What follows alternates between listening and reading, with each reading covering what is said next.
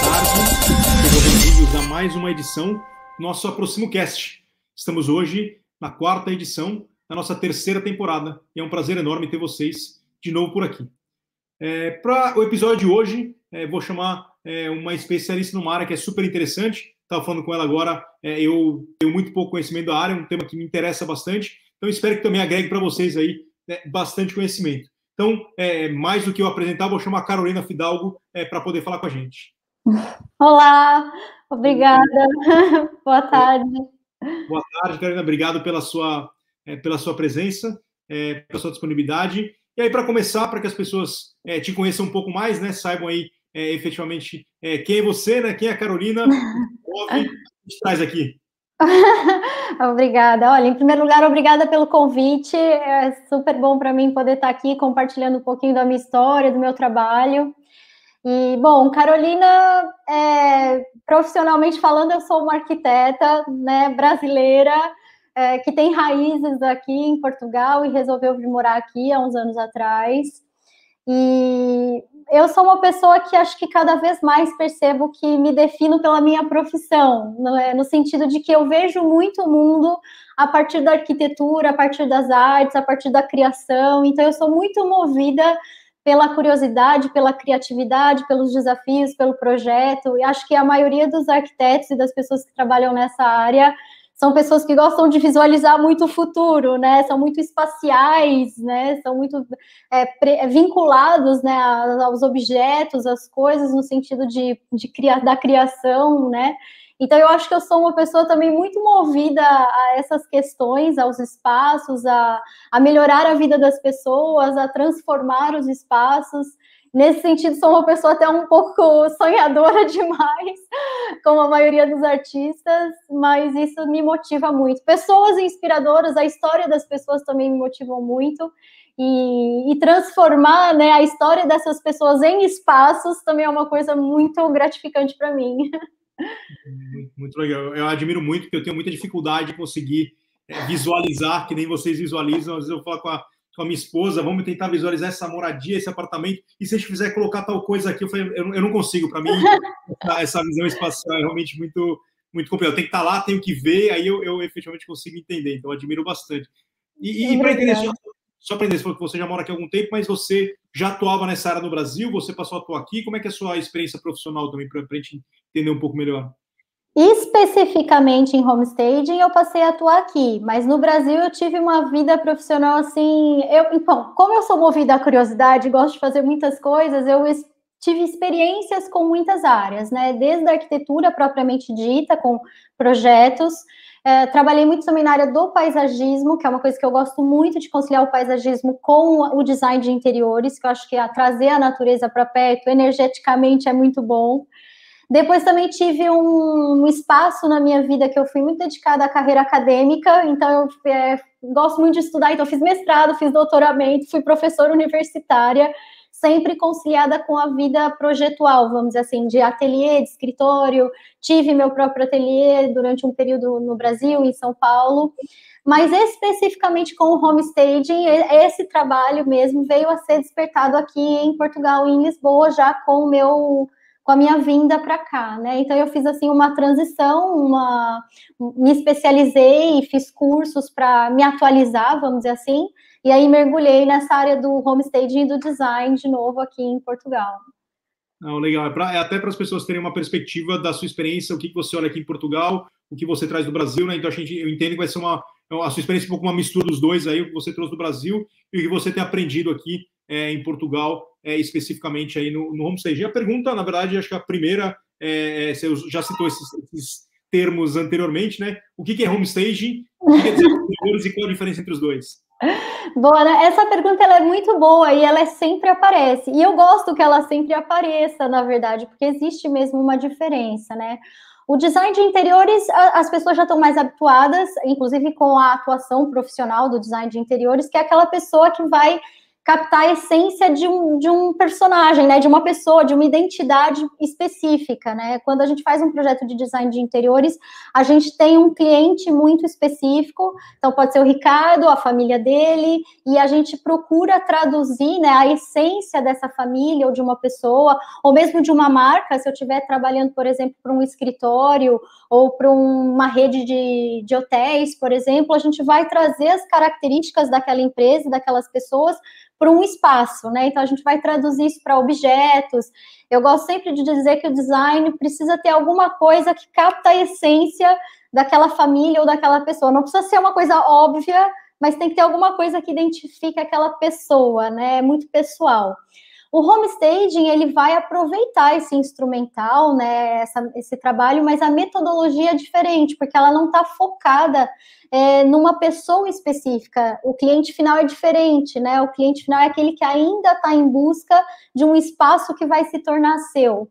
Então, o homestaging, além do design, ele vai trabalhar muito com a, o marketing, a ferramenta do marketing, e aí voltado para o marketing imobiliário, e com algum instrumental, aliás, muito, porque eu tenho estudado muito isso, estou vendo que é mais do que eu pensava, com muita coisa do neuromarketing, da psicologia porque a partir do momento que o imóvel né, vai ser trabalhado, vai ser preparado é, como um produto, é, tem muita coisa ali que pode ser feita para despertar né, a, o interesse das pessoas naquele bom produto. E se a gente não trabalha dessa maneira, pode, bons produtos podem passar desapercebidos, né? Então é bastante interessante o trabalho nesse sentido, porque por isso que eu sempre digo que não é só sobre imóveis, é sobre pessoas e imóveis. Então é, é muito bom. Fala um pouco sobre essa parte, achei interessante essa parte do, da neurociência, né? Como é que se aplica. Você, você puder dar um exemplo, talvez, de como é que isso, uma, uma situação, como é que você trabalhou isso, né? Porque no final, assim, acho que, acho que até para é, esclarecer, o público aqui são é, pessoas que trabalham no mercado imobiliário, consultores, é, profissionais de marketing do mercado imobiliário, que precisam é, ou contratar alguém para fazer um homestage ou eles se especializarem é, em fazer. Então, assim, que, o nosso objetivo aqui é que você pudesse alguma, dar algumas dicas e alguns exemplos de algum um exemplo, caso concreto que você usou, a neurociência que impactou aí uma decisão que você acha que tem impacto aí depois da decisão de conseguir, que nem você falou, é, vender aquele produto, né, que é o objetivo final é, das pessoas aqui, aqui, com a gente. Exato. Então, o que, que acontece? Vou tentar exemplificar um pouco melhor, né? É, como que o nosso cérebro funciona, né? As pessoas, quando vão comprar um imóvel, elas estão em busca de um sonho na maioria das vezes, né? Para muitas pessoas é a, vai ser a primeira ou a única compra de um imóvel, não é tão fácil assim, né? Comprar. Aí eu sei que em média em Portugal as pessoas mudam de casa de duas a três vezes no máximo, né? É claro, isso a média, há, há um pouco mais ou um pouco menos, mas enfim.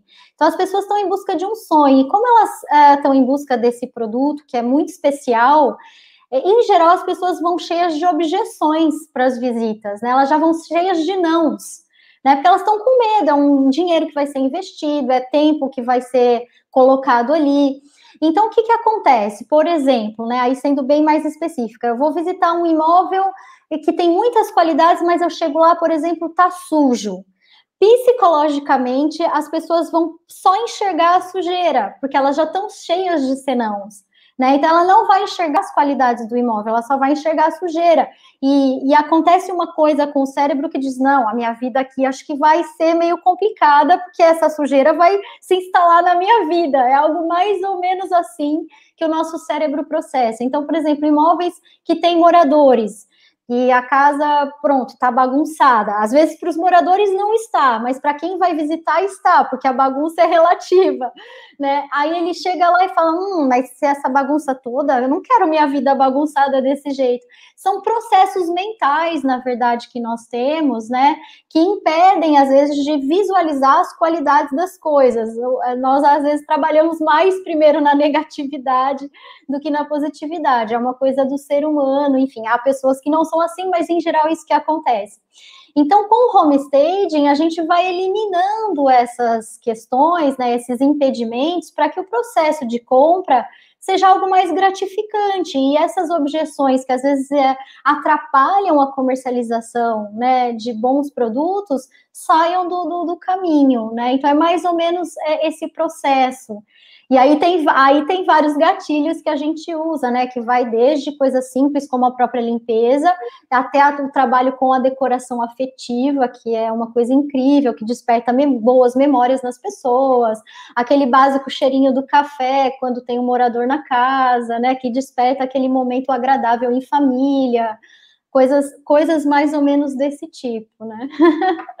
Interessante, às vezes, ah, mas é só um detalhezinho e tudo mais, mas é, é, eu acho que e, e, as pessoas que estão ouvindo sabem que esse processo é super é, complexo para quem vai comprar um, uma moradia que, independente do valor, é o maior valor que a pessoa vai colocar é, numa compra. Então, às vezes, um detalhezinho é, que pode ser um detalhezinho que faz toda efetivamente a diferença. E aí eu vou, vou talvez já juntar um pouco a pergunta do Olivier. Né? Eu, eu, acho que o processo é desde o é, tem, ele perguntou, a pergunta dele é se homestaging físico ou virtual, o que acha, o que, o que, que achas, né? Que acho que tem essa questão é, do, do ciclo todo aí da, da visita, né? ainda mais no momento que a gente vive hoje, né? como é que você enxerga essa questão e o papel do homestaging nesse processo?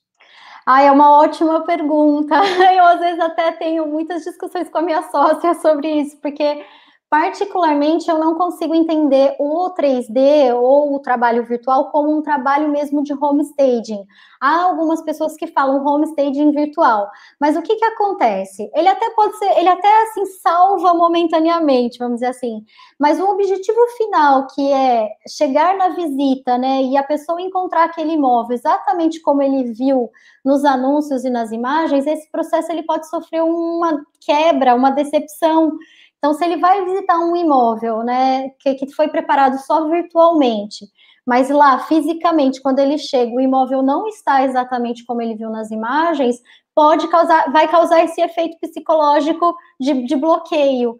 Né? Então, assim, eu acho que o 3D e, e, ou o trabalho virtual, ele é muito importante para por exemplo, é, imóveis que ainda estão em obra, ou, ou é, edifícios que ainda estão em construção e a pessoa quer ter uma ideia de como aquilo vai ficar.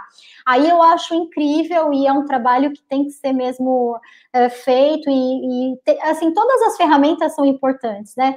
Mas como objetivo mesmo do homestaging, que é transformar esse processo, né, da visita também em algo gratificante, eu acho que ele ele acaba não cumprindo, né, todo esse seu papel.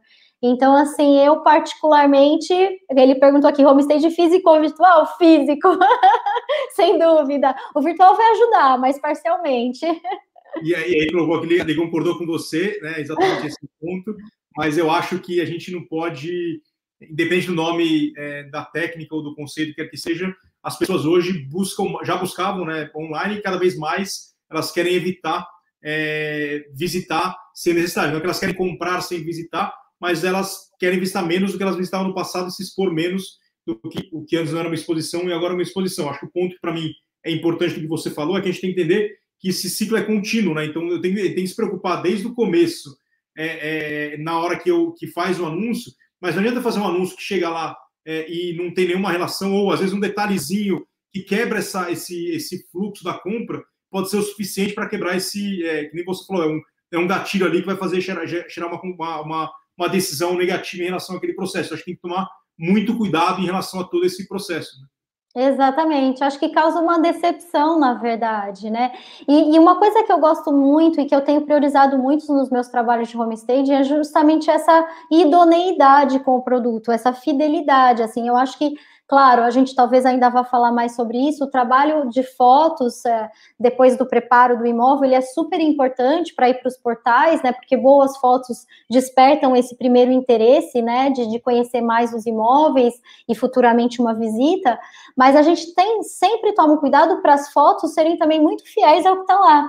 Porque a gente sabe que o contrário ocorre, mesmo sem ser o trabalho virtual, do 3D virtual, a gente sabe que tem fotos que às vezes ampliam demais o ambiente, né? As pessoas trabalham nas cores, tiram algum alguma sujeira da parede no Photoshop, e depois, quando a pessoa chega lá, encontra aquilo num estado que não é exatamente aquele das fotos. Então, tem que tomar esse cuidado, e o homestaging toma muito esse cuidado para que isso não aconteça. É todo o processo que é que está em atenção, né?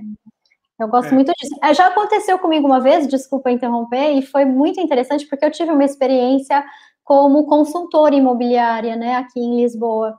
E teve uma vez que foi me surpreendeu muito que eu levei um cliente no imóvel e quando nós chegamos ele falou: nossa, mas esse imóvel está melhor do que nas fotos. Então, assim, é incrível quando isso acontece. E esse é o objetivo do homestaging, né?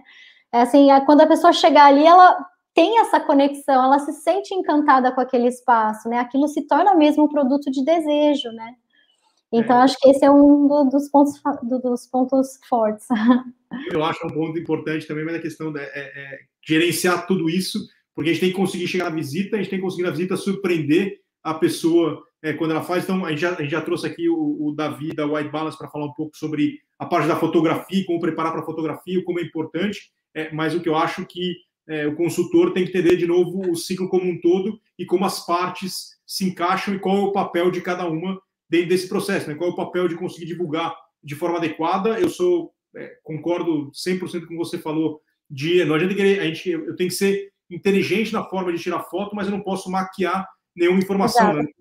É, usar um Photoshop, eu posso é, tirar ela com um ângulo mais atrativo, mas eu não posso mudar o que está lá. Eu posso arrumar a cama é, para a cama estar tá arrumada, mas é, eu não vou criar uma coisa que não existe. Né? Então, acho, acho que é, isso é muito importante e, de novo, conectar todo esse fluxo, para mim, é, faz toda a diferença.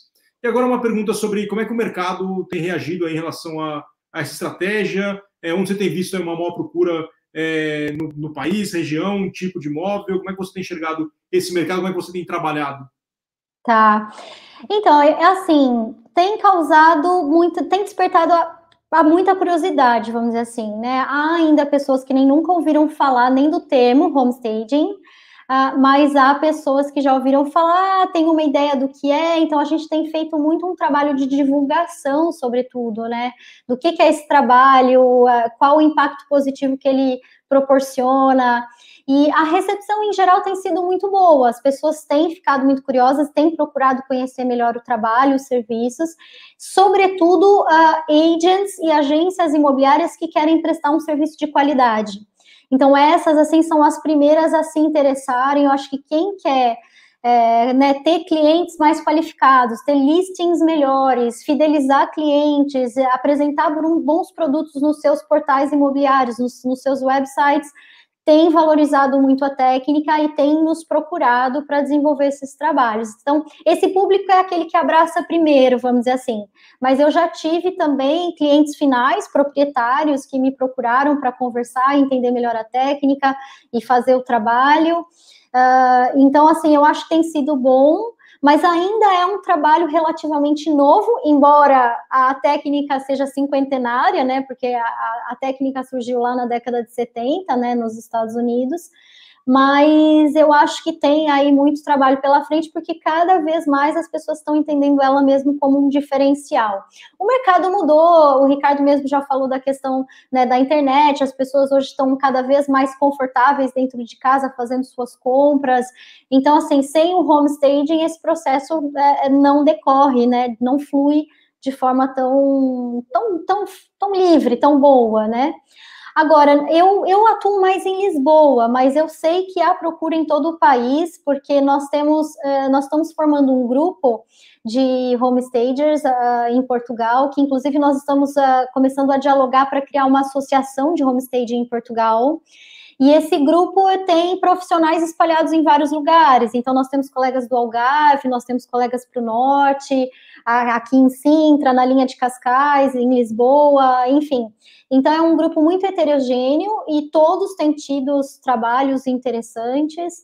Então, eu acho que a procura existe de norte a sul no país, mas talvez ainda há uma demanda maior para cidades maiores e com foco também no turismo, onde há, onde há muito também muita busca por estrangeiros, né, interesses pelo, dos estrangeiros, na... mas enfim, eu acho que tem campo aí para o país todo. Legal. E eu vou, acho que só um detalhe, um pouco, já falou um pouco no começo, mas só para, assim, é, quando você fala de uma homestay, o que na prática, que mudanças que, que, que o homestay faz no imóvel, né? Então, se puder dar alguns exemplos de, de algumas ideias que você já aplicou né, nos imóveis, obviamente, principalmente aquelas que dão mais resultado. Ai, bom, são inúmeras, né? Assim, primeiro a questão do impacto, né? O imóvel que está vazio, a gente falou no início, né? O Ricardo estava falando da dificuldade que ele tem de visualizar espaços modificados ou transformados. Acho que a primeira questão é essa: é situar as pessoas num novo layout, num novo ambiente, uma vez que a maioria das pessoas tem essa dificuldade. Não está sozinho, Ricardo. 90 não está sozinho. 90% das pessoas têm a mesma dificuldade, tá? Só nós, privilegiados arquitetos e algumas outras pessoas, designers, conseguimos ter essa projeção né, espacial na nossa cabeça. Mas então, é, eu acho que esse é o primeiro impacto positivo do homestaging, né? Transformar esses espaços que estão sem graça, sem mobília nenhuma, que não conectam as pessoas, que não geram nenhuma conexão, nenhum tipo de encantamento, num espaço agradável, que, que gera ali né, um interesse. Então, são muitas mudanças que vão desde assim, a própria. Aí tem os pilares né, do homestage, pode desde uma limpeza, uma organização do espaço, até mesmo um trabalho de mobília completa, de layout, de trabalhar a iluminação. Então, as transformações são muitas, os benefícios são muitos. E é evidente, né? Como qualquer produto que você melhora, você agrega valor, não só valor financeiro, mas valor afetivo. Né? Então, acho que as mudanças são sempre positivas para um imóvel que passa por homestaging. Eu não sei se eu respondi, acho que eu respondi a pergunta. É, eu, eu esperava um pouco mais de um, um, exemplo claro e concreto, mas tudo bem. Deu pra, Olha, deu pra... não, eu tenho, eu tenho exemplo, desculpa, eu esqueci, mas eu posso dar. Por exemplo, eu fiz um trabalho aqui na perto do Rato, ali na Rábida, e o cliente, o proprietário, ele me chamou para fazer um trabalho para vender. Então, nós, e ele queria vender mobiliado. O imóvel estava todo vazio, um T1, um regichão, é regichão independente, então é quase como se fosse uma casinha, assim, com saída para a rua. E depois que eu finalizei o trabalho, ele desistiu da venda. Ele, ele colocou para arrendamento. Ele gostou tanto, ele, ele despertou assim de novo o interesse por aquele espaço. Porque, ah, acho que eu não vou vender agora. Eu vou arrendar e depois mais para frente eu decido se eu vendo ou não. Então esse é um exemplo, por exemplo, do impacto que o que o trabalho pode proporcionar né? Ele, ele comprou o imóvel de novo, é isso? Ele ficou tão animado. É, ele comprou de novo o próprio imóvel, exatamente. E, e, e, e com relação, a um pouco é, imóveis não habitados, mas imóveis habitados, né? Qual, tem alguma condicionante para conseguir aplicar, alguma limitação? Como é que você faz? Então, os imóveis com morador, eles têm algum desafio a mais, vamos dizer assim, porque as pessoas, quando vivem na casa, elas estão ali ainda apegadas àquele espaço, por mais que elas estejam querendo vender, né? Elas ainda estão apegadas, tem o cotidiano da casa, então, como eu estava dizendo no início, às vezes algo que está bagunçado do nosso ponto de vista para aquela família, há uma organização na desorganização, né? Então, a gente precisa fazer um trabalho também junto com os proprietários de entender que no momento de uma visita, os critérios uh, do homestaging precisam ser atendidos, a gente precisa, em alguns casos, despersonalizar, e o que significa isso? É tirar mesmo coisas, às vezes, da família já do lugar, já organizar, já empacotar, já deixar preparado para futura mudança. E há algumas pessoas que, assim, têm um pouco mais de dificuldade de desapegar nesse sentido, mas é um desapego temporário, né? Aquilo vai depois para o novo lar. Mas para comercializar o imóvel, isso precisa estar tá um pouquinho mais leve, vamos dizer assim. Há pessoas que têm muitas coisas, as famílias acumulam muitas coisas, e isso atrapalha para a comercialização do imóvel. Vou dar um exemplo, por exemplo, é, objetos, quadros uh, que tenham cunhos religiosos, por exemplo, objetos desportivos, muitos enfeites, tudo isso às vezes carrega muito o ambiente do qual a família não percebe, é claro, é, são as coisas dela, aquilo tem relação afetiva para ela, mas acaba atrapalhando no processo da venda. Uma outra coisa também muito ah, comum de acontecer é a organização. Então, você vai fazer uma visita, a louça não foi lavada, é, tem roupa espalhada, brinquedo de criança, o cachorro desarrumou o, o carpete. Então, assim, tem alguns cuidados que precisam ser ali trabalhados é, junto da família para que a visita não cause esse desapontamento. Essa é a queixa mais comum que eu tenho dos colegas que estão comercializando imóveis com moradores. Então, a gente até está criando aí umas estratégias, um, um kit help para as visitas. É isso que eu ia te perguntar, que dicas você dá para superar esses desafios? Tem que fazer um trabalho muito próximo com os moradores, né? E o que, que acontece? É, eu acho que a primeira coisa é trabalhar em parceria mesmo com um stager, porque os moradores têm uma tendência a ouvir o profissional da área e não ouvir outras pessoas, né? Então, quando alguém que tem a autoridade, entre aspas, no assunto, porque é aquele profissional que está a dizer, a dar algum conselho, geralmente o processo flui um pouco mais tranquilo. Então, assim, vamos lá, vamos ter uma conversa com a família, fazemos uma reunião, organizamos aquilo que, né, que é principal, que precisa ser tirado daquele espaço organizado, e aí fazemos esse trabalho em conjunto. Mas basicamente são essas dicas, no mínimo organização e limpeza. então, assim, não dá para levar o stager lá, capricha na organização e na limpeza, que com certeza vai fluir melhor.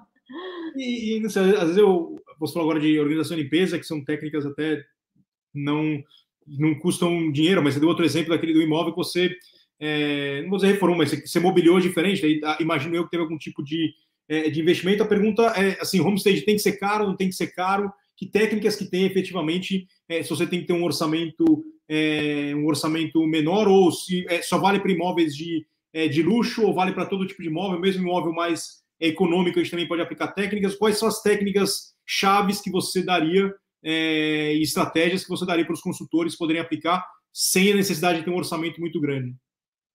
Todo imóvel pode, pode passar por homestaging, seja de, de alto padrão, de luxo, seja, sejam imóveis mais simples. É, o que acontece é que a característica do projeto, né, do trabalho de homestaging vai variar também conforme a característica talvez do imóvel. Uma coisa que nós estou trazendo, eu e outros colegas para Lisboa, uma técnica que se chama, parece um pouquinho redundante o nome, mas é homestaging cenográfico. Então, é, é o cenário, é a cena do da cena, vamos dizer, assim, é o cenário da cena porque a gente trabalha, por exemplo, no caso de imóveis que têm que ser completamente mobiliados, a gente trabalha, mistura móveis reais com móveis cenográficos. Então, por exemplo, vou te dar um exemplo bem fácil de entender: uma cama um, um, dormitório. Então, eu vou montar a cama. A cama não é uma cama que você vai conseguir sentar e deitar. Visualmente, você não vai perceber que não é uma cama do ponto de vista funcional. Mas ela é frágil, porque ela vai ter ali suportes de papelão, colchões infláveis, mas ela vai ter preparada tal como uma. Inclusive a cabeceira a gente prepara e quase não dá para perceber que aquilo não é de fato um material mais resistente, vamos dizer assim. Então, essa técnica ajuda também a fazer com que o investimento seja um pouco melhor, é, mais baixo, né? É, existem outras questões também, é, não só o homestaging cenográfico, mas, por exemplo, o aluguel da mobília, o proprietário não precisa adquirir todo o material. Então, a gente faz também o trabalho, a gente leva todo o nosso arsenal, monta, faz um contrato, deixa alugado né, esse, essas peças para o proprietário, e ao final do processo, depois que ele vende o imóvel, a gente retira há alguns casos que o proprietário querem adquirir a mobília para vender mobiliado, que foi um desses exemplos de trabalho que eu fiz, que eu comentei. Então, existem vários, assim, a gente analisa cada caso para ver qual é a melhor solução para aquele proprietário e para aquele imóvel. Mas, assim, em geral, algum investimento ele tem que existir, né?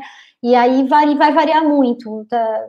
Pronto, vai variar muito, precisa mesmo ser feito um orçamento, mas nunca é muito mais que 1, 1,5% do valor de venda do imóvel. Em geral, os orçamentos ficam em torno de 1% do valor de venda do imóvel, às vezes até bem menos. Eu já essa semana passada mesmo, eu fechei um orçamento para uma colega com meio por cento. E eu falei para ela, olha, era uma agent, eu falei, olha, fala para o proprietário que isso é raro, foi um esforço enorme de fechar um super orçamento e eu acho que ele vai aproveitar, porque é muito difícil um orçamento como esse. Interessante. Mas e, e com relação a, a, a, dicas que você pode dar, você falou um pouco de organização e limpeza, mas que o próprio consultor eventualmente consiga aplicar no seu dia a dia, que nem você falou, você quer fazer esse guia é, para ajudar né, a argumentar com os proprietários, mas também ah, se o consultor é, não tiver disponibilidade ou não tiver investimento para fazer, é, às vezes não consegue fazer para todos os imóveis que ele tem na carteira, mas ah, isso aqui você mesmo deveria aplicar em todos os seus os imóveis que você estiver trabalhando. Tem alguma coisa que você consegue é, aconselhar nesse sentido? Eu acho que assim, as, as, os dois pontos mais fáceis para um consultor que não vai ter esse arsenal para trabalhar, né? Não vai ter peças de decoração. Eventualmente ele pode ter alguma coisa, um objeto para levar, para colocar, mas se ele não tiver minimamente trabalhar a organização e a limpeza do espaço, as fotos, né? Eu acho que isso muitos já fazem de investir num, num fotógrafo profissional para fazer fotos com ângulos mais interessantes, é, enfim, para para pelo menos minimamente chamar atenção, né, para o imóvel. E, e, aí depende, né, se é com morador ou sem morador, eu acho que esses trabalhos, eles minimamente têm que ser feitos. Agora, se o imóvel precisar de algo mais, aí o próprio corretor, né, o próprio consultor imobiliário vai ter que investir também um pouco mais, de alguma forma, né? Se é um imóvel que está vazio, por exemplo, eu, como é que eu não tem não tem muito o que se possa fazer, mas se tem morador, eu acho que a organização e a limpeza já vão ajudar bastante. E, e acho que um tema que sempre surge em relação às fotografias, mas acho que aqui também acaba sendo relevante em relação às divisões né, da casa, se todas têm a mesma importância, tem alguma que tem que ser o foco, como é que eu trato cada uma delas? Então, eu acho assim, eu já vi algumas pessoas também falarem isso, né? Ah, quando o orçamento é limitado, faz pelo menos um ambiente, ou enfim. Eu acho assim, é uma, é uma pena, isso pode acontecer. É melhor fazer alguma coisa do que não fazer nada, né? Então, assim, a minha dica é: se não der para fazer tudo, comece pra, por aquilo que causa o primeiro impacto. Então, assim, qual é o primeiro ambiente que você vai levar a pessoa para fazer a visita? É a sala, é um hall de entrada, ou eventualmente é um apartamento ou uma casa que a entrada principal acaba passando pela cozinha. Então, trabalha essas áreas, né, de alguma forma, capricha nessas áreas, porque o primeiro impacto já vai ser gerado ali né? Mas o ideal é que se faça todos os ambientes para evitar esse, esse risco, né? De fez, ah, a sala tá linda, super caprichada, mas de repente cheguei no dormitório, não sei se a minha cama cabe ali né? Então eu acho que, enfim, é, nem todos. Agora, também assim, há, há, ambientes que o investimento é muito baixo. Uma casa de banho, por exemplo, que já está mais moderna, que já passou por alguma remodelação, um cheirinho, ah, essa dica é boa também. Às vezes uma fragrância, né? Colocar ali um aroma. Isso também já desperta muita coisa do ponto de vista psicológico e da memória afetiva. Então, capricha no cheiro, né? Deixa aquele cheirinho agradável, um aroma gostoso. Isso também já faz toda a diferença, né? É, eu acho é muito de a pessoa conseguir sentir que ela vai morar ali, né? Então, é, é você falou em outro momento de tirar muitos dos, dos objetos pessoais ou de, é, de é, temas religiosos ou mesmo de clubes de futebol e assim por diante. Isso para mim vale desde a fotografia é, até a, até o, o a visita, né? E na visita, o que você falou, o café, um, um cheirinho no banheiro para tentar deixar a pessoa se sentir mais confortável e conseguir, ah, eu consigo me sentir é, efetivamente aqui à vontade. Outro ponto que você falou que para mim também é bem interessante é, é a questão da. Ah, então pensa, né? É, é, é se você não tem um investimento para fazer para casa toda, né, pensa eventualmente em um ambiente, mas naquele primeiro ambiente é, que você vai mostrar. Eu acho que isso, essa, essa técnica é interessante, ela pode se expandir ainda muito mais. Que ela pode, mesmo que eu vá fazer em todos os ambientes, eu posso já pensar na minha cabeça né, qual é a melhor sequência para fazer para que a pessoa se sinta mais em casa e o que eu acho interessante é que desde o é, do, do, primeiro momento ali é, da visita virtual ainda, a gente consiga contar essa história. Né? Então a pessoa vai, todas as, as etapas têm que estar é, se conversando. Né? Então, desde as fotografias, né, como é que eu vou caminhando pela casa, é, desde a descrição do texto, né, como é que eu vou fazendo relação é, com aquele sentimento que efetivamente eu vou ter. Então, acho que são esses, é, que de novo, podem ser chamados de pequenos detalhes, mas num, num, num investimento de 200 mil, 400 mil, 1 milhão, 2 milhões de euros, é, acho que não são pequenos detalhes, né? acho que são coisas que fazem é, efetivamente é, toda a diferença. Né? Então, acho que, acho que é importante é, juntar tudo isso é, para que é. faça um sentimento melhor para a pessoa que está realmente visualizando. Né? Sim, há inclusive agents que traçam essa estratégia e eu acho muito interessante. Eles planejam a, a sequência de visita ao imóvel, né? Então, qual ambiente que vai ser mostrado primeiro, é, o que, que vai ficar para o fim, é, eles vão construindo né, é, esse raciocínio para o futuro morador, enfim, inclusive das características da, da região, do entorno, da zona. Eu acho que esse trabalho está é, tá totalmente mesmo alinhado com as estratégias do homestaging, inclusive um cuidado que a gente tem, eu não sei se o Ricardo, as pessoas que estão aqui acompanhando a gente já passaram por isso. Às vezes, quando a gente entra nos portais imobiliários, as fotos estão aleatórias, a gente não consegue entender o ambiente. Então, mostra uma foto de uma sala, de repente tem um quarto, aí vai para casa de banho, aí volta para o quarto. Então, assim, ter uma sequência lógica, né, faz com que a pessoa também comece a entender melhor aquele ambiente, né? E na visita também, né, ter um discurso, ter uma narrativa, ou seja, é, olha, é um processo psicologicamente, né, quando a gente vai numa loja, nas, nas, lojas de departamento, principalmente, isso é o que mais acontece, há percursos que nós somos forçados a fazer, que é, são estratégias da loja. Então, às vezes, você vai para comprar um produto e, de repente, no meio desse caminho, você se desperta para uma outra coisa que está ali, a luz que foi colocada, que chamou atenção, né? Então, o seu cérebro processa, ah, eu vou aproveitar, eu já estou aqui, né? Eu não estou querendo comparar a venda, a compra de uma casa a um, né, a ir numa loja comprar roupas ou sapatos, mas as ferramentas psicológicas, elas são muito, uh, o neuromarketing trabalha de forma muito semelhante. Né? Então, assim, não é forçar ninguém a comprar uma casa, não é isso. Até mesmo porque quando uma pessoa vai para uma visita, ela já colocou ali um monte de critérios, né? Então, quando uma pessoa chega para uma visita, ela já escolheu o bairro que ela quer morar, né, as características do prédio, se é um T2, se é um T3. Então, quando ela chega mesmo para uma visita, bom, eu sei, existem pessoas que estão ali só curiosas, né? Querem visitar 300 imóveis e ainda não sabe o que quer. Mas, no geral, quando a pessoa chega numa visita, ela já tem todo o processo mental do que ela quer, ela já construiu uma narrativa e ela já está projetando o futuro dela, né? Então, faz todo sentido que esse trabalho esteja todo alinhado também nas é. fotos, na visita, enfim. Eu acho, eu acho que é isso. Até quando você falou, você falou loja de departamento, mas mesmo supermercados tem todas as estratégias de onde colocar cada produto para fazer as pessoas consumirem mais. Eles não estão te forçando nada, não estão te obrigando a nada, mas todas essas técnicas, esses estudos, eles conseguem entender como é melhor distribuir é, os produtos dentro, do, dentro da, da loja, né? É, e eles têm uma facilidade, porque tem um fluxo muito grande, eles podem testar e ajustar conforme eles forem aprendendo. No caso de uma moradia, não é tão é, não tem tantas visitas assim para você ir aprendendo, né? mas eu, eu, o que eu acredito muito é que é, é, acho que esse é o principal ponto que o consultor vai ser sempre importante nesse processo da compra, porque é uma compra que é muito emocional e o consultor tem que ajudar a contar a história para que a pessoa se envolva naquela história, se sinta bem naquela casa né, é, e consiga é, finalizar a venda. Né? Uma venda que, de novo, é muito complexa para as pessoas, é muito difícil é, de dar esse passo. Né? E eu acho que é, as, o, a inteligência artificial, as fotos, as máquinas, o que quer que seja, vão ajudar muito nesse processo.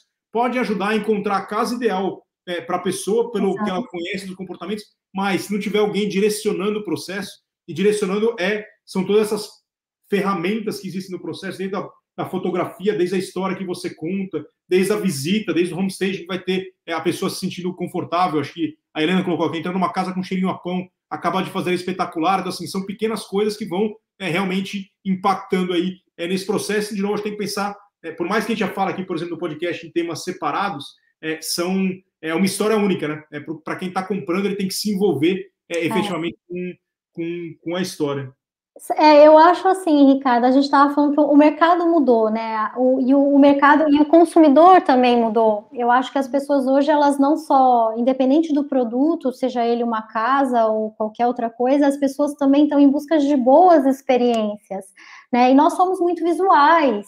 Né? Então, eu acho por que não transformar também né, o processo de compra e venda de um imóvel numa boa experiência. E as pessoas acho que já vão com muitas objeções, justamente porque elas sabem até hoje, né, até então, a forma como se vende imóveis é uma experiência desgastante. Não é fácil, a gente sabe disso, né? Justamente por causa dessas decepções todas que nós vamos encontrando no meio do processo. Então, eu acho que quem já está mais conectado, né, com essa nova necessidade do mercado consumidor, da questão das experiências, da conexão, né? Porque por mais que existam plataformas virtuais, tudo mais, as pessoas ainda, né, quer, sentem a energia dos ambientes. Eu acho que a energia está colocada ali. Então, assim, ambientes que têm uma boa energia, que estão bem preparados, que tem o cheirinho do pão, que tem o cheirinho do café. Então, tudo isso vai tirando esse medo das pessoas, vai transformando esse processo numa coisa mais gratificante, e tudo isso facilita para os dois lados. Acho que todo mundo sai ganhando, né? Desde aquele que está vendendo o produto e aquele que está querendo adquirir um bom produto e esse sonho da casa, enfim. Eu acho que isso é isso que o Ricardo falou é fundamental mesmo, é super importante. E eu sei que é muito simples aqui, mas na prática é muito complicado criar essa história e tem muitas demandas, tem cliente, tem é, o vendedor e tem assim, é, a gente sabe que a rotina não é fácil e justamente por isso que a gente tenta aqui trazer ferramentas, tanto a gente aqui é, como nossa página de vantagens do, do Imo Virtual para tentar é, encontrar parceiros que ajudem vocês é, a, a construírem efetivamente essa história que a gente sabe que é, que é bastante exigente. Né? É, Exatamente. Pegar um tema que você falou, Carolina, sobre acho iluminação, cores, tem alguma, algum cuidado, alguma dica que você pode dar em relação a, a, a essas questões? Ah, tem muito. Olha, cores é uma das questões mais complexas, né? No design, na arquitetura, a questão da iluminação também. Uma das primeiras coisas que a gente aprende na arquitetura é a orientação solar, para saber captar a luz natural da melhor forma possível nos projetos, nos ambientes. Então, assim, são dois temas fundamentais para qualquer, para essas áreas em geral das artes, né? As cores, inclusive, eu falei aqui rapidinho agora de emoções, né? De energia. As cores têm, inclusive, essa capacidade de mudar o nosso humor, né? Então, dependendo da cor, é, quantas pessoas vão falar, ah, eu me visto, eu ponho uma cor conforme eu acordo no dia, depende do meu humor naquele dia. Então, a, as cores nos conectam muito também com a nossa própria energia, com a energia das pessoas.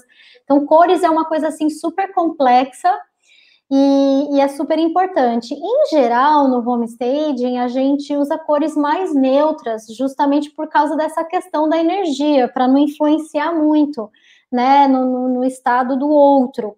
Mas é possível também trabalhar um pouco de cor, vai depender, e aí está muito relacionado também à própria iluminação. Então, ambientes, casas que têm uma orientação solar muito favorável, que recebem muita luz solar, podem ter cores um pouco mais de cor, às vezes um azul, um verde, porque não vai prejudicar a iluminação natural desses ambientes. Mas quando não tem tanta essa iluminação, é, trabalhar cores que vão refletir o pouco que já chega ali é bom. Então, móveis mais claros, o próprio branco, é, uma corzinha assim, num, na tapeçaria, na almofada, uma coisa mais pro amarelo, pro laranja, que são cores que abrem para a luz, né? Então, favorece a iluminação mas não significa que não possa ter cor nenhuma, não, precisa, não significa que o homestaging é uma coisa sem graça. Eu, particularmente, adoro colocar um pouquinho de cor, mas tem que ser feito com muito cuidado, vai depender muito dos ambientes, né? As cores também podem ser deixadas mais para os detalhes, então, para um quadro na parede, algum detalhe do, do, da tapeçaria, as almofadas, mas o mobiliário ah, mais importante, as peças maiores, vamos dizer assim, é importante que a gente use mesmo cores mais neutras nas paredes, cores mais neutras. Não é todo mundo que gosta de uma cor, é, uma laranja na parede, por exemplo, né? E, e, e, há coisas no design de interiores que são muito de, de momentos, né? Então, havia uma, uns anos atrás, se usava muita textura nas paredes, com cores ou papel de parede. Hoje, agora, alguns tipos de papel de parede estão voltando, então também pode ser um recurso super interessante para quem não quer pintar o imóvel, pode né, usar um papel de parede com uma, alguma coisa delicada que chame a atenção para aquele ambiente. Então, assim, cores é um universo. Olha, existem é, cursos de especialização só sobre cores, então imagina quanto não dá para falar só sobre cor, né? E cada cor tem um significado, motiva, né, alguma os, aliás, existe a cromaterapia hoje em dia, nossos chakras estão relacionados às cores. Então, assim, ixi, é um universo assim que vem para o mundo das artes e é muito importante tomar cuidado. Mas dica geral é, na dúvida, se vai fazer por conta, se não tem um especialista com, contigo, pega leve, usa cores mais clarinhas, toma cuidado com as cores, que a chance de errar é menor. Ótimo, boa, boa dica.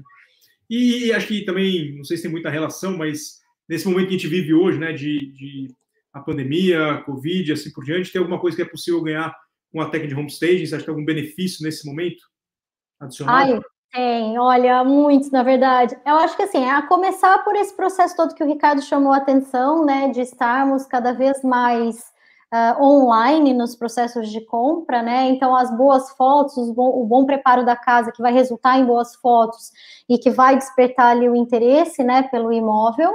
Isso já é ponto base, assim, fundamental. Mas uma coisa que eu queria chamar a atenção, que eu acho que mais do que promover ganhos é evitar perdas, que tem uma coisa que eu acho que o homestaging faz, que as pessoas ainda não estão totalmente atentas a isso, é que ela evita perdas no sentido de que se o imóvel vai ficar menos tempo no mercado, ele não vai sofrer baixas de preço. Um imóvel que fica muito tempo no mercado, em geral, qual é a estratégia que o proprietário quer adotar? Então, eu vou abaixar o preço para chamar a atenção das pessoas. Então, ele quer conquistar pela baixa de preço. Só que se ele investir no homestaging, ele vai. É, ele não vai precisar baixar o preço, ele vai investir, e ele vai investir com certeza muito menos do que se ele tiver que baixar o preço do imóvel.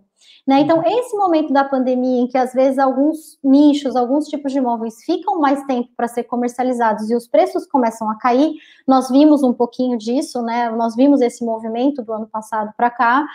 Com o homestaging, isso não acontece. Eu, inclusive, estou desenvolvendo, desenvolvi um trabalho que me tomou, inclusive, bastante tempo de dedicação, e eu construí esses números a partir de dados que estão aí nos portais, inclusive no próprio Imo Virtual, entre outros, de imóveis que estão, e são muitos, que estão há mais de 10, 12 meses no mercado e que já sofreram quedas aí de 30%, 20%. E se a gente ainda colocar ali o custo, né, de às vezes de uma manutenção desse imóvel, esse valor ainda é muito maior. Então, eu acho que uma das vantagens do homestaging é não só pensar nos ganhos, mas pensar no que eu deixo de perder.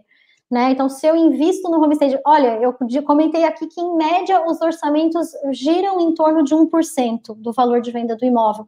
Às vezes muito menos, às vezes um pouquinho mais, porque depende se o imóvel precisa de uma pintura, para além da, da decoração, do mobiliário, há alguns imóveis que precisam e a gente tem que recomendar. Mas veja, 1% de investimento, para ele deixar de perder 30% ou 20% ou 10% que seja, né? Ou seja, na diferença, ele, na verdade, perdeu 9, perdeu 20, perdeu muito menos, né? Então, acho que a gente tem que estar atento a essa conta também, né? Isso para investidores, é, ou mesmo para os proprietários, ao levarem isso em consideração, faz toda a diferença. Então eu acho que deixar, eu acho que eu queria, essa mensagem é importante, assim. E eu tenho esse material disponível numa outra, numa outra ocasião, numa situação, eu posso também explorar melhor esses números, não, não terem muito, muito interessante, é, porque o que você falou, né? Assim, você não vai baixar o preço menos do que 5%, é, o mínimo é o que você vai baixar, então 5%, 10%, ou às vezes fica dois, três meses a mais que você paga de, é, de qualquer taxa que você tem ali no, no imóvel, já paga esse, que seja esse 1%. Então, acho que às vezes a gente pensa, ah, mas eu pagar 1%, eu já vou vender mesmo assim? É, pode ser que realmente você venda, ninguém está dizendo que não, né? Mas é o risco que você vai querer correr. Então, acho que olhar nessa, nessa perspectiva acaba vendo bastante é, o horizonte das, das possibilidades, né? Ah, sem dúvida. E assim, eu falo que eu me dediquei muito mesmo a esse estudo, porque eu queria, eu gosto assim, eu, eu gosto de me respaldar também no, no que eu estou fazendo, né? Eu não quero, eu quero saber o que, que eu, com o que, que eu estou lidando com esses números, e a gente ouve muitos números, né? Há muitas informações que vêm das associações de homestaging que já estão consolidadas. Aqui em Portugal nós ainda não temos, espero termos em breve, mas e a gente realmente ouve que, ah, os imóveis em média valorizam 10%, 15%, e aí eu fui procurar entender isso. Então, não é que o imóvel valorizou, ou, ou é que todo imóvel valoriza 15%, 20%, não. O proprietário deixa de perder 30%, deixa de perder 20% até o fecho do negócio. Eu acho que isso é um diferencial incrível. Eu construí essas contas, eu fiz essa. É, eu trouxe esses números para uma tabela, para uma planilha, porque eu, eu precisava também desse respaldo para o meu próprio trabalho, né? Faz todo sentido. E, e, e, é incrível, assim, de ver que realmente. E aí, quando a gente vai para cenários que estão muito favoráveis, de fato, há, uma, há, um, há um ganho, há um ganho muito grande, inclusive de 6, 7%. Ou seja, o proprietário ele está tirando às vezes, é porque muitos proprietários dizem, ah, eu quero tanto na minha mão, porque depois tem que pagar a comissão. Então, ele está tirando, ele está ganhando a comissão. Ele faz o trabalho de homestage e está ganhando a comissão ainda. Então, Né? Eu acho que assim é sempre vantajoso, mas é claro, a gente precisa também começar a pensar diferente. Né? Se a gente uh, sempre usar as mesmas metodologias de antes, as dificuldades vão continuar iguais. Se a gente quer eliminar dificuldades, a gente tem que fazer coisas diferentes, não é? Uma dúvida que eu fiquei, em geral, a, quem contrata o serviço de homestaging é o consultor, é o proprietário? Como é que como é que tem os dois casos? Como é que é essa situação? Tem os dois casos. É, eu acho que assim, o homestager pode trabalhar diretamente com o proprietário uh, em algumas situações, mas também nós temos muitas parcerias com agents, com agências imobiliárias que querem prestar, oferecer esse serviço. E eu acho isso super é, importante, essas parcerias, né? Porque todo mundo sai ganhando com essas parcerias. Os, é, como eu disse no início, né? O, as imobiliárias que querem prestar um serviço de mais excelência, capitalizar bons produtos, bons clientes, fidelizar esses clientes, eles estão oferecendo o homestaging como um diferencial. E o homestaging, nesse sentido, também tem contribuído muito para as angariações em exclusivo, é, e aí, enfim, e já teve situações de ser meio a meio, de terem é, orçamentos e negócios em que uma parte, é, a própria agência imobiliária, né, presta o serviço para o proprietário e o proprietário a, a, banca né, assume uma outra parte porque ele sabe que depois ele vai ser beneficiado também com aquele serviço. Então, há, há, várias possibilidades. Os nossos clientes podem ser as imobiliárias, os agents ou o próprio proprietário. E olha, a gente falou pouco aqui do arrendamento também. Mas é, assim, agora eu me lembrei que eu acho que é super importante também registrar aqui que não é só para venda, a gente fala muito da venda, mas o homestay também faz um diferencial enorme nas casas que estão para arrendar. Eu vejo muitos agents me procurando para dar soluções para o arrendamento, porque hoje as pessoas também querem já arrendar imóveis mobiliados. É mais prático, elas não querem investir na mobília, às vezes elas querem arrendar por no máximo um ano, seis meses, para depois adquirir a casa própria. Então, e também tem a, a questão, agora está um, tá um pouco parado, né? Mas uma hora isso vai voltar, mas nós temos também o Airbnb, alojamento local. Esses imóveis, assim, tem imóvel que quando é preparado de forma uh, correta pelo trabalho do Stager, não ficam sem, sem inquilinos, né? Porque, enfim, as pessoas precisam, né, de utensílios, precisam viver o dia a dia, e elas não querem, às vezes, investir numa mobília se elas não vão ficar ali por muito tempo, se não é a casa própria delas. Então, para arrendamento também faz muita diferença. Para o turismo também, tem o segmento do turismo, alguns tipos de hotéis, hostels, então, são sempre todas essas áreas afins se beneficiam muito também no, do, do trabalho do homestaging. Muito, muito interessante. É, muitos assuntos aí, é, aprendi bastante, então agradeço a sua participação, sua disponibilidade. É, desejo aí muita, muito, muito sucesso aí na, nas iniciativas do Homestage para deixar é, crescer o quanto mais. Acredito muito que pode é, ajudar bastante aí os profissionais do mercado é, imobiliário, o mercado imobiliário como um todo, para que as para que os negócios imobiliários fluam aí é, de uma forma mais é, sutil dentro do que é possível. Então, acho que o trabalho de vocês aí tem um potencial de efetivamente contribuir bastante. Então, obrigado aí pela sua, pela sua disponibilidade é, e tenha um bom, um bom ano 2021 para todos nós. Obrigada, Ricardo. Eu que agradeço mais uma vez a oportunidade de estar aqui falando de um trabalho que para mim é vem do coração mesmo. Então é ótima essa conversa. Obrigada pela oportunidade. Estamos aí para qualquer outra dúvida que surja posteriormente, também podem me contactar. Obrigado. Obrigado a todos pela presença. Tchau, Obrigada. Tchau.